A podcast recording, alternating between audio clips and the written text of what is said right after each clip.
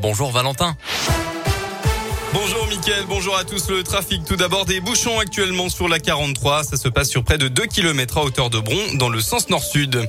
À la une de l'actualité, nouveau samedi de mobilisation. Quelques 185 manifestations étaient à nouveau prévues en début d'après-midi contre le pass sanitaire en France.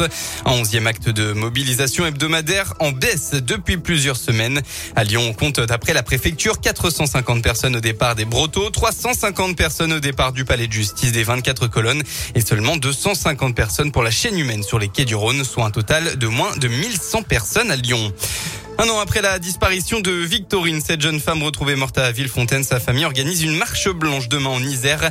Le départ de la marche fera à 14h30 au village des Marques de Villefontaine. Le cortège prendra ensuite la direction du stade de la Prairie où la jeune femme a été vue pour la dernière fois. Dans le reste de l'actualité, le Premier ministre Jean Castex était à Toulouse tout à l'heure. Il a défendu devant un panel de citoyens la construction européenne. L'Europe doit faire connaître son utilité, a-t-il insisté.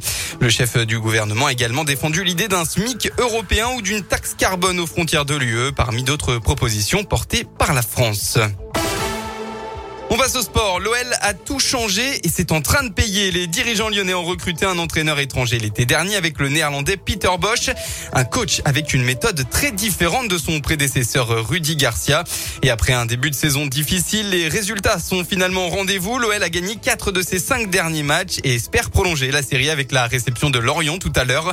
L'attaquant Islam Slimani explique certains changements dans le jeu pratiqué par les Lyonnais. Oui, ça a changé dans le style de jeu. Presser, préparer nos matchs, c'est, totalement différent. Je pense qu'on a plus de possibilités que l'année passée, mais chaque entraîneur a son style et je pense que ce style-là, il est plus adapté à nous.